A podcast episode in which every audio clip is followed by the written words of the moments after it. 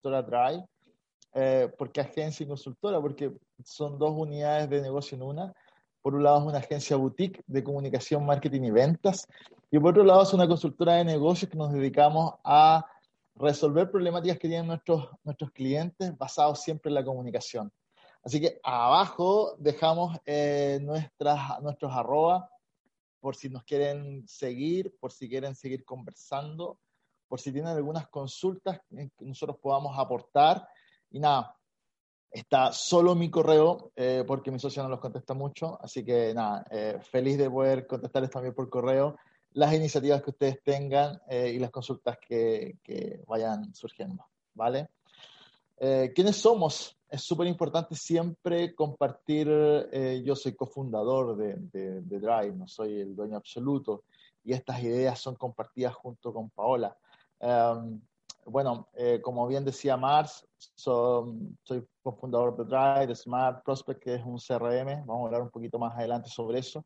Y también fui, fui porque salí de la sociedad, pero fui el gestor de Nomads Cowork, eh, el cowork más austral del mundo, y además, como decía Mar, también gerencié un cowork en, la católica. Eh, lo más preponderante, principalmente, podría ser, fui elegido como líder global en emprendimiento eh, y apoyo a la pequeña empresa por el Departamento de Estado de los Estados Unidos, principalmente por mi apoyo en Chile, Argentina y Brasil a iniciativas colaborativas de fundaciones, de cooperativas, apoyo al emprendimiento femenino y juvenil, ¿vale? Eh, y soy mentor para la red de mentores de impacto, para la red de mentores de la UC eh, y para la red de mentores de UC Berkeley Latinoamérica. Sí, como bien decía Mar, fui ex director de Cercotec también. Eh, y bueno, he fracasado dos veces, que creo que también es súper importante al momento de hablar de emprendimiento, ¿vale? he vuelto a poner esta lámina, lo puse en un post eh, hace, hace pocos días, eh, porque el mundo cambió nuevamente, la había sacado porque decía, bueno, todos los, los speakers están hablando que el mundo ha cambiado y, y es como más de lo mismo. Eh, yo creo que nos cambió la vida en, en, tres semanas, así que eso pusimos nosotros en nuestras redes sociales, en tres semanas una pandemia cerró empresas, terminó de deprimir el consumo y evidenció que somos analfabetos digitales, ¿sí? Por lo tanto, esta lámina se vuelve a poner en mis presentaciones, el mundo realmente cambió y en donde los eh, instrumentos digitales cobran más sentido que nunca, ¿sí? Eh, y también nosotros hablamos siempre que la forma de hacer negocios había cambiado. ¿sí? Entendemos que eh, las metodologías ágiles de trabajo son fundamentales, la incorporación de método en el hacer del emprendedor es trascendental y bueno, también creemos que el ciclo de venta de tu negocio cambió, ¿sí? Eh, con esta crisis que, como bien decía eh, Juan Carlos y, Miguel Ángel hace un rato, el 2019 venía relativamente lento en relación al 2018. Gracias a Dios, a nuestra agencia le estaba yendo bien, estábamos con números bien interesantes pero llegó la, crisis social, eh, nos tiró al suelo y nos estábamos levantando y nos llega esta maldita pandemia que nos tiene nuevamente repensando qué hacer con nuestros negocios. ¿sí? Y lo primero que nos sucede al momento de eh, encontrarnos con una crisis, esto es intencional, no es eh, que nos hayamos ido a negro, pero sí, nos vamos a negro. ¿sí? Generalmente las crisis nos paralizan, y eh, como vengo de una familia también de comerciantes, mi papá eh, vendía, vendía almuerzos, vendía comida en una, especie como de persa, ¿sí? en Salamanca, la cuarta región. General, y por eso lo digo con, con, conocimiento de causa, generalmente una crisis que uno hace como empresario, como emprendedor, como comerciante, es que se paraliza, se va negro, deja de dormir o duerme muy mal, ¿sí? engorda porque come mucho, dependiendo del estrés, se alcoholiza, los números indican que las crisis aumenta el consumo de alcohol o, como en la crisis española hace unos años atrás, aumenta el consumo de lujo. ¿sí? Eh, son cosas re interesantes que pasan en las crisis y bueno, lo importante acá es que no te vayas a negro y para eso te vamos a entregar algunos tips hoy para que ojalá rediseñes tu ciclo de venta. ¿sí? Y lo principal para entender este, este nuevo ciclo de ventas que estás reconstruyendo con tu, con tu equipo o tú de manera unipersonal es conectarse con la calle. para nosotros es súper importante que cada emprendedor, que cada empresario esté observando qué está pasando en la calle para poder generar negocios que se centren en el usuario, que se centren en el cliente, que pongan al cliente de verdad al centro, no como muchas grandes empresas que andan, hacen tremendos summits, tremendos eventos eh, y hablan y hablan del cliente al centro, pero pesca el teléfono, intenta llamarlos y te vas a dar cuenta de que jamás estuvo el cliente al centro. ¿sí? Y para eso va a ser súper importante que tú utilices la observación como una de las acciones clave al momento de eh, rediseñar tu modelo de negocio, repensar tus segmentos de cliente, eh, remirar el qué hacer de tu, eh, de tu ejercicio como empresario, como emprendedor. ¿sí? Y va a ser también súper importante a partir de este contexto entender que nos encontramos con un nuevo consumidor.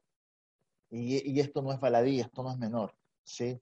E, este nuevo consumidor es desconfiado, ojo, ojo con la confianza, ojo, ojo con nuestras promesas de valor.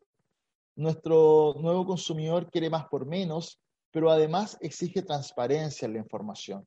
¿sí? Eh, si vas a vender mascarillas, bueno, indica que las mascarillas son certificadas o no son certificadas y si, son certificadas, ¿por quién? ¿Sí? Eh, si vas a, vender, no sé, si vendes verdura y te das cuenta que el plátano aumentó como un 70% el precio, explica por qué aumentó en un 70% su precio el plátano. ¿Sí? Cosas tan sencillas como esa van a generar una conexión con tu cliente que más adelante te vas a dar cuenta que permite que permite que eh, el cliente se fidelice, que para nosotros eso va a ser clave. Lo vamos a explicar, ¿sí?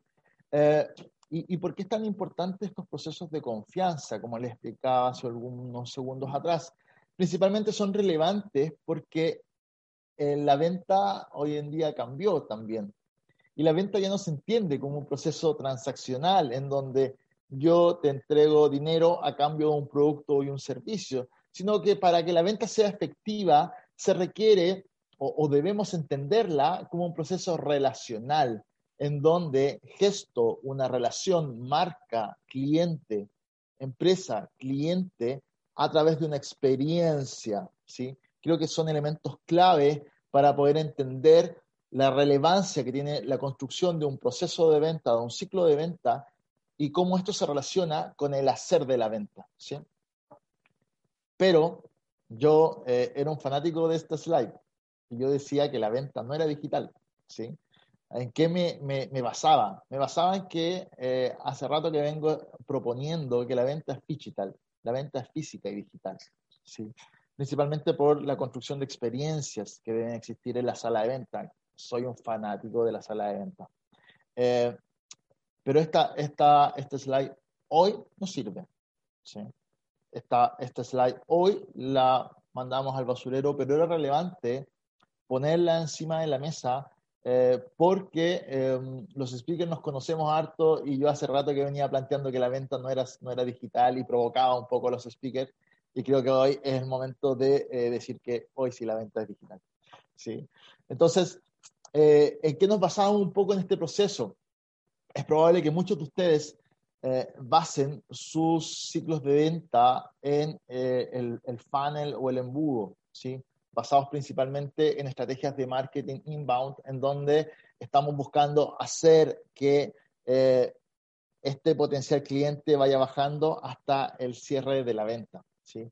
Entonces decíamos que este ciclo de la venta se, se, se relacionaba muy fuertemente con el atraer, eh, con el interesar, con el desear, con el vender y con el fidelizar, que es la base del de, eh, el funnel de venta. ¿sí? Ah, y, y, en donde nosotros decíamos que esto no era un embudo, sino que, y lo seguimos sosteniendo, sino que es un ciclo. ¿sí? de que yo debo tener buenas estrategias de marketing para atraer a nuevos clientes, para que les despierte ese, ese interés eh, y que luego se genera una negociación en donde despertamos deseos eh, que luego el cierre de la venta es lo más sencillo, pero que al final del día lo que más nos importa es fidelizar, porque el fidelizar es un bicanal que nos permite recomprar y que a la vez nos permite eh, recomendar, que nos recomienden, ojo, ¿sí? Eh, yo creo que esos dos, esas dos acciones son fundamentales en este proceso. pero, ojo, ojo entonces, que, nosotros qué es lo que estamos proponiendo hoy, que eh, e, e, este ciclo va a ir mutando entonces y ahí eh, estamos hablando bastante de cómo en los procesos de marketing y venta hoy en día se aunan. Eh, hablamos hasta de smart marketing, ¿sí? en donde lo que hacemos entonces es combinar marketing, venta, servicio, poniendo al cliente al centro. Y para que esto suceda, va a ser súper, súper importante que aprendan a prospectar, ¿sí? hagan estrategias de prospección para que tengan potenciales leads, ¿sí? que es como el contacto inicial. Eh, luego ese contacto inicial a través de un formulario, a través de... Hay miles de, técnicas y hay, hoy en día han habido speakers más buenos que yo haciendo análisis sobre estos procesos, no, no quiero recalcar en, en ello, para luego poder tener lead calificados, eh, lead que tengan, que sean con datos asideros para poder de esta manera hacer el match, esta presentación, mi, mi presentación, por ejemplo, de las mascarillas. Yo debo escribirle a mi cliente que tengo mascarillas de tal y tal forma, certificadas en tal y tal lugar, y que por compras superiores a esto tienen un descuento de tanto. ¿sí? Y ahí se produce, se produce el proceso de negociación. Por ejemplo, si un cliente me dice, oye, ¿sabes que quiero eh, un millón de mascarillas? Es probable que mi, mi, precio sea muy distinto al que me quiere comprar 10 mascarillas. Entonces ahí se, se produce un proceso re interesante eh, que en el B2B puede demorar mucho tiempo. ¿sí? En el B2B generalmente estos procesos de negociación pueden demorar entre uno a tres meses, pero que hoy en muchas industrias estos procesos B2B de negociación se acortaron por la urgencia de la pandemia. ¿sí? En el caso del, del B2C, que es el business to, to eh, o sea, eh, venta hacia, hacia el, cliente final, eh, en, en, el B2C entonces es probable que este proceso de negociación sea mucho más rápido. Oye, quiero 10 mascarillas y aprieto, aprieto enviar y bueno, voy a generar ese, ese proceso, ¿vale? Eh, y decimos nosotros también entonces que el cierre de la venta es sumamente sencillo. Cuando tú haces bien estos procesos que vienen antes del cierre de venta, bueno, el cierre de venta nace solo. ¿sí? Eh, el, cliente está hiper informado, va a saber muchas veces más que tú sobre las mascarillas. Y por lo tanto, si, si hay una relación precio-calidad, bueno, te va a comprar. El botón comprar no es tan difícil de llevar a cabo si hacemos bien la pega anterior. Por eso que nos gustan mucho las metodologías, por eso que somos fan de hacer un buen ciclo de, de venta en cada una de las empresas con las que trabajamos para que estos procesos sean eficientes. ¿sí? ¿Por qué? Porque al final del día, como les planteaba recién, lo que buscamos entonces es fidelizar, que nuestros clientes nos recompren, que nuestros clientes nos recomienden ejemplo, la semana pasada nos recomendó un cliente que es súper importante para, nosotros y fue súper entretenido que este potencial cliente, este prospecto nos llamase diciendo, oye, te llamo de parte de este porque queremos hacer una campaña y sabemos que ustedes lo hacen bien. Ah, fantástico. Tienes como el 80% del proceso de negociación ganado. ¿sí? Y es probable que hayas pasado eh, los otros puntos eh, por sobre encima, eh, por sobre estos puntos debido a que la recomendación es muy, muy fuerte. ¿sí? Eh, y es probable que eh, si sales a competir con otras propuestas, bueno, la recomendación te va a seguir posicionando adelante por sobre el resto de los competidores. Así que ojo con la fidelización, que vemos que es súper relevante en, el ciclo de venta que cada uno construya. ¿Sí? Pero ojo que el ciclo de venta no es tan solo esta consecución de procesos, sino que también el ciclo de venta, y me van a decir, oye, la foto rara, el ciclo de venta requiere cumplir con la promesa que tú le haces a tu cliente. Y por eso ponemos, y me encanta esta, esta fotografía, porque si yo voy a comprar bulbos en marzo, porque quiero tener un jardín florecido naranja en septiembre, la promesa de venta del señor que vende bulbos me va a decir, oye, las mil plantas que tú te llevas van a florecer naranjas. ¿Sí? Porque tú quieres tener un jardín naranja. Y es una promesa de valor de 5 o 4 meses para adelante y la cumples. ¿sí? Yo creo que eso es súper, súper trascendental de entender y para poder generar fidelización y para poder hacer ciclos de venta exitosos, va a ser muy preponderante de que nos preocupemos de esa promesa de valor. Que si le decimos a nuestro cliente, oye, ¿sabes que Al mejorar estos procesos vas a poder fidelizar a el 20% de tu cartera, ah, fantástico. Eh, mira, al mejorar esta pieza de, reingeniería de venta, vas a poder eh, aumentar las ventas en un 10%, ah, fantástico. Si mejoras la logística, vas a poder mejorar tu un 15% de las ventas, fantástico. Por eso es tan relevante entender esta, esta promesa, porque yo le debo cumplir a mi cliente. Lo que le dije al inicio se debe cumplir al final de este proceso. ¿Vale? Eh, entonces, vamos cerrando con tips para aumentar tus ventas en tiempos de crisis. El primer tips es dividir el precio de tu producto. A nosotros nos, nos, pasa bastante, nos preguntan, oye, pero mi producto no se vende, oye, mi producto está estancado. Bueno, intenta dividirlo para que a tu cliente le haga sentido. Generalmente eh, esto pasa mucho con productos caros, lo pongo entre comillas porque depende de cada uno del, del bolsillo, eh, pero que se hace mucho más atractivo el momento de dividirlo y posicionarlo de esa forma. Oye, diario te cuesta 500 pesos. Ah, como que hace, hacemos match más rápido. ¿sí? Lo segundo, eh, y ahí soy fan de, de, la Barbarita Lara, así que esta slide dedicada a ella, eh, convierte en un experto en tu área, ¿sí? Sé un seco en tu área. Uh, hoy día leí hasta con rabia de un, de un chico en, en, una, en el grupo eh, Lean Startup que ponía así como, oye, eh, ¿cómo puedo postular un semilla? Y no sabía nada de modelo de negocio, no sabía nada de prototipado, eh, como que hay que estudiar, chicos. Es súper importante para ser creíble con tus clientes que sean mateos, que estudien, que lean, que se informen, que hagan, que participen de la cantidad de meetup, de live y de todas estas faramayas que existen hoy debido a, a la pandemia eh, y que están a un clic y muchas veces nos dedicamos a ver series de Netflix y no somos productivos. Sí, Mars lo, lo decía hace unos días, eh, sería triste volver de, de, la pandemia sin haber hecho algo productivo por tu emprendimiento. ¿sí? Para emprender, para ser empresario hay que sacarse la ñaña trabajando, hay que ser súper esforzado, eh, hay que trabajar de, de, lunes a domingo muchas veces, hay que muchas veces quizás privarse de algunas cosas, eh, pero sean expertos, sean secos en sus negocios. Ustedes más que nadie deben saberlo al revés y al derecho, ¿sí? Para que generen credibilidad de esta forma, volviendo al ciclo de venta, nos enfoquemos en la fidelización que para nosotros es clave.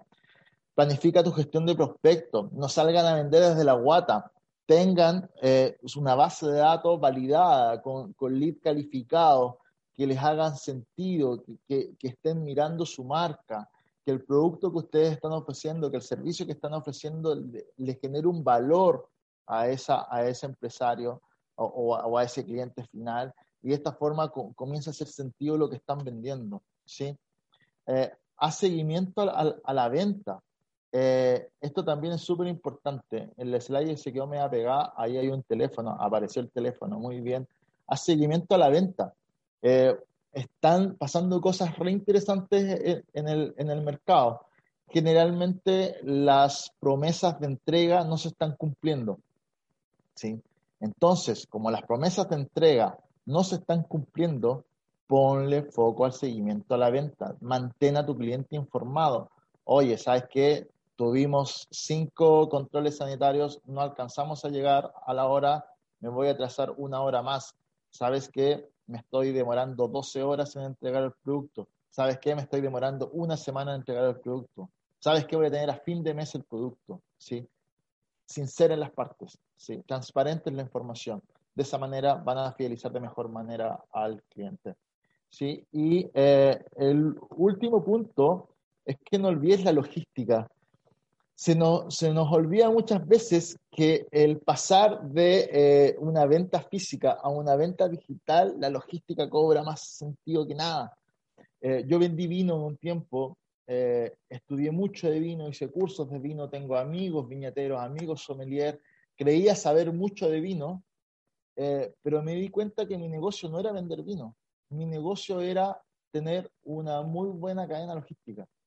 Y como no lo entendí, o lo entendí muy tarde, cerré la cortina de ese negocio porque me fue pésimo. ¿sí? Eh, y ahí los invito a ser súper, súper mateos en construir una cadena logística que, le haga, que te haga sentido a ti como empresa, que mantenga los costos súper ajustados para que realmente generes una experiencia de entrega de productos, en este caso, a tu cliente. ¿Vale? Uh, y para esto, o, para generar esa experiencia, para tener buen control de la información y para estar súper conectado con el cliente, bueno, software de gestión de clientes, los famosos CRM, sirven bastante. Se condice también con eh, las campañas que ha generado el gobierno de Chile referente a digitalizar la pyme. Y ahí está Pera CRM, nuestro CRM que está trabajando en Chile, Argentina, Perú, Colombia y ahora entrando a México, eh, que es un CRM pensado en los emprendedores y las pequeñas empresas de Latinoamérica. Oye, ahí hay eh, gratis un curso de venta online Así que también se pueden, pueden ingresar a, Perras, a Peras CRM y eh, linkear, hacer clic en el curso de venta y van a tener ahí un entrenamiento entretenido que dura 20 días. Eh, así que los invito también a, que, a que sean parte de esta iniciativa. ¿sí? Y para ir cerrando entonces, para que estos procesos cambiantes que están viviendo las empresas, en donde dejamos de pensar en físico, cerramos la tienda, rebajamos los costos, ¿cierto? y nos estamos concentrando solo en digital, tengan disposición a cambiar. Si antes no hacían campañas digitales en Google Ads, en Facebook Ads, en Instagram Ads, eh, en todas las redes sociales, bueno, es el momento para actuar, es el momento para hacer, es el momento para transformar tu campaña de marketing digital. Como te decía recientemente, hoy en día han estado hablando bastantes expertos sobre este tema y creo que hay una oportunidad relevante allí.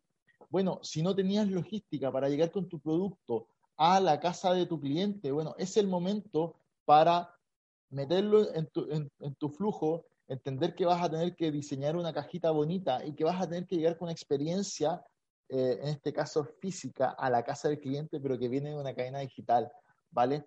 Eh, y si tienes servicio, y en el caso mío, por ejemplo, la consultora, que antes hacíamos todo de manera presencial y yo amaba tomar café con mis, con mis clientes y yo amaba ir a las empresas a entrenar equipos y yo amaba estar con los equipos de venta y hablarles y entusiasmarlos para que salieran a vender. Bueno, hoy en día lo estoy haciendo en digital.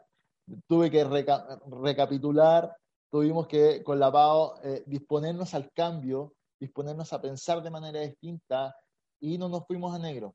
Seguimos cotizando, seguimos llegando a distintas regiones, entramos a, nuevamente, nos llamaron desde México, desde Argentina, así que estamos re contentos, van a tener noticias nuestras, sigan nuestras redes sociales, pero hemos tenido disposición al cambio 100%. Y hemos sido súper humildes al momento de decir, oye, ¿sabes que lo estamos haciendo mal? Bueno, hagamos, hagamos eso, eso, esos reframing, esos cambios que requieren los modelos de negocio para que sean efectivos y que requiere tu ciclo de venta para que sea efectivo y puedas vender más. Porque para vender más no debes saber vender, debes tener una planificación, debes tener tu ciclo de venta y tu proceso de venta armado. Y estos procesos y estas metodologías son cambiantes. Yo decía hace seis meses que era muy relevante la sala de venta. Bueno, hoy en día las salas de venta se van a cerrar. Hoy en día todo va a ser digital y eh, esos modelos cambiaron, pero sí lo que no ha cambiado es el proceso y el ciclo de venta que está más vivo que nunca y la pandemia no se lo va a llevar. Así que nuestra humilde invitación como Drive es que no debes saber vender, debes saber planificar tu ciclo de venta, debes saber entender, hacer match eh, de tu ciclo de venta con tu modelo de negocio para que te comience bien y te atrevas a vender. Un abrazo grande, sea Saavedra. Gracias, Seba, por tu charla. Ahí están los datos de Seba y eh, Dry Consulting y Paola por si quieren sumarse. Hay, una pregunta, te la voy a buscar, espérame, espérame, Jote. Pamela Vergara dice, gracias Sebastián, pero ¿qué, qué, qué hacemos cuando nos subieron los precios del insumo? Cromo Salud no ha subido sus precios, pero nos estamos quedando sin stock y volver a comprar nos implica subir nuestros precios también. No queremos hacer eso. ¿Cómo vamos a avanzar? ¿Cómo podemos avanzar en ese plano? Eh, yo ahí soy medio talibán para estas cosas. Si me suben los precios de, mi, de mis productos, si revendo si revendo mascarillas y el día viernes nos dimos cuenta que eh, varios cargamentos de mascarillas que venían hacia Latinoamérica fueron parados por, por los chinos y subieron de precio enormemente, un 50% algunos hasta 100%. No tenés nada que hacer, son las reglas del mercado, vas a tener que subir tus precios si mi invitación es a estar muy pendiente de lo que está haciendo tu competencia. Hazle a la competencia a Mystery Chopper, hazle el cliente incógnito, cotízale a la competencia eh, y estén, estén, tenéis que estarla mirando palo a palo. ¿sí? Eh, porque eh, hoy en día estas transformaciones que estamos experimentando y, y estos procesos de venta se basan también en el precio. Hoy en día el cliente muchas veces, yo la mayoría de las veces dejó de elegirnos por valor, como era eh, eh, lo que planteábamos en emprendimientos tecnológicos hace mucho rato, como olvídate del precio y piensa en el valor de la marca. Bueno, chao con el valor de la marca, piensa en precio, porque estamos en una crisis y eh, el precio va a cobrar más sentido que nunca. Eso. A César Ríos dice, ¿qué pasa si las cosas de hacer negocio han cambiado, pero el Estado no ha cambiado? y complica aún más los trámites para las pymes, salvo el servicio de impuesto interno. Oh, César Ríos, un gran abrazo a Magallanes, César, eh, un académico de, la Universidad Santo Tomás. Eh, un gran abrazo hacia él. Eh, mira, yo he sido bastante crítico, no tanto en Facebook ni en Instagram, que son como más misceláneas esas redes sociales, sino que en, Twitter y en, y en LinkedIn sobre el valor que tiene eh, preponderante en este momento Servicio de Impuestos Internos, Tesorería General de la República, Ministerio de Hacienda, Ministerio de Economía. Creo que han sido sumamente reactivos. Eh, creo que los políticos, las bancadas han hecho unas zancadillas cuando el ministro Briones, que sacó una batería maravillosa con, con diferentes medidas, le hicieron la zancadilla en, en, el Senado, en la Cámara de Diputados. Eh, y he hecho llamados humildemente eh, sobre la labor que tiene el Servicio de Impuestos Internos en este momento. Los contadores están, están vueltos locos. Eh, no te contestan, debiesen haber aplazado el, este proceso de renta 2020.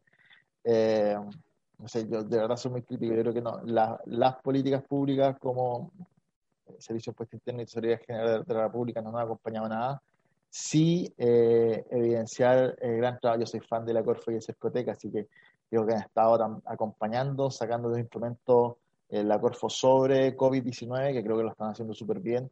Y Cercotec eh, está con un financiamiento para las cooperativas, cerró el capital Abeja, Abeja Emprende la semana pasada y vienen los, nuevos, los nuevos financiamientos que yo creo que son son las dos instancias que nos están apoyando harto. Yo día el ministro hablaba, de, el, presidente hablaba de los Fogaín y los, los Fogape que van a salir a, apalancar un poco, a, em, a, entregarnos liquidez a las pymes. Así que yo creo que se están haciendo cosas interesantes, pero mi crítica a impuestos internos y Tesorería General de, la República, con un silencio eh, nunca antes visto, eh, merece toda mi crítica y mi, mi desazón con respecto a lo que están haciendo. Eh, Juan Carlos, no tenemos ninguna otra pregunta desde, desde ya, desde los estudios del norte.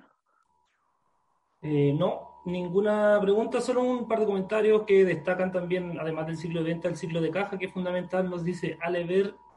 ¿Y qué más? Eso por ahora estaba todo súper clarísimo y me sumo al, al, último comentario de Sebastián. Eh, con respecto a los fondos que estuvieron abiertos a nivel nacional, recordemos que hay eh, unas regiones que están descentralizadas y que van, están próximos a abrir eh, otros fondos eh, también. Así que a todos los emprendedores que estén muy atentos a las convocatorias próximas que vienen de Cercotec. Sí, fantástico.